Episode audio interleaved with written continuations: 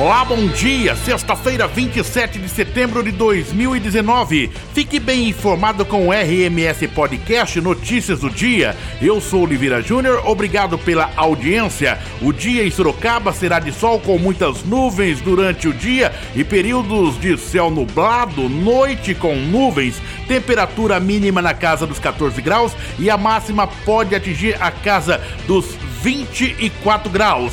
RMS Podcast. Vamos aos destaques desta edição. Justiça determina a suspensão de parte da operação Casa de Papel. Crespo entra com recurso na justiça para tentar voltar ao cargo de prefeito. Sorocaba perde 614 postos de trabalho em agosto. Secretaria da Educação suspende contrato de 9 milhões de reais com o SESI. Revendedora de veículos é suspeita de fraudes. Últimos carnês do IPTU complementar serão entregues na próxima semana. Secretaria de Igualdade e Assistência Social convoca beneficiários do BPC para a realização do cadastro único.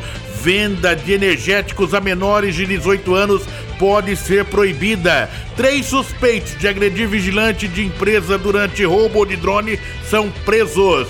Brasil. Maioria no STF vota a favor de tese que pode levar à anulação de sentenças da Lava Jato. Presidente do Senado garante votação da reforma da Previdência na próxima terça-feira saques de até 500 reais do FGTS para correntistas da Caixa Econômica Federal, nascidos de maio a agosto, começam nesta sexta-feira. Operação da Polícia Civil desarticula quadrilha que clona cartão de transporte público no Rio de Janeiro. RMS Podcast, agora vamos aos detalhes dos fatos do dia.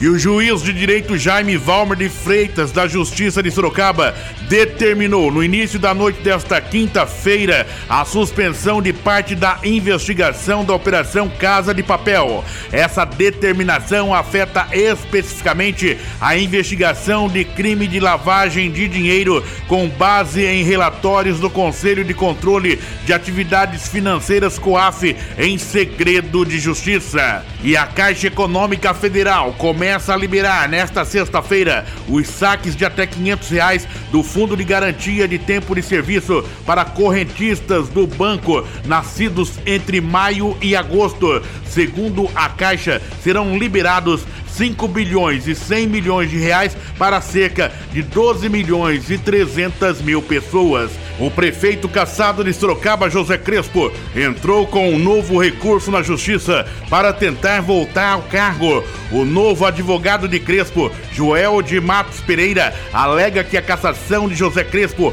afronta dispositivos constitucionais, princípios da administração pública, violação à lei orgânica e ao regimento interno da Câmara. E o Serviço Autônomo de Água e Esgoto de Sorocaba SAI fará manutenção de interligação de rede no reservatório do Horto Florestal na manhã desta sexta-feira. O serviço acarretará a interrupção no abastecimento em 14 bairros da Zona Norte, das 8 às 12 horas. Pelo quinto mês consecutivo, o Brasil teve um saldo positivo na geração de emprego formal. Em agosto, o número de vagas adicionais no mercado de trabalho foi de 121.387. Em Sorocaba, no entanto, houve redução de vagas com carteira assinada no mês passado. As informações são do Cadastro Geral de Empregados e Desempregados, CAGED. A maioria dos ministros do Supremo Tribunal Federal, STF,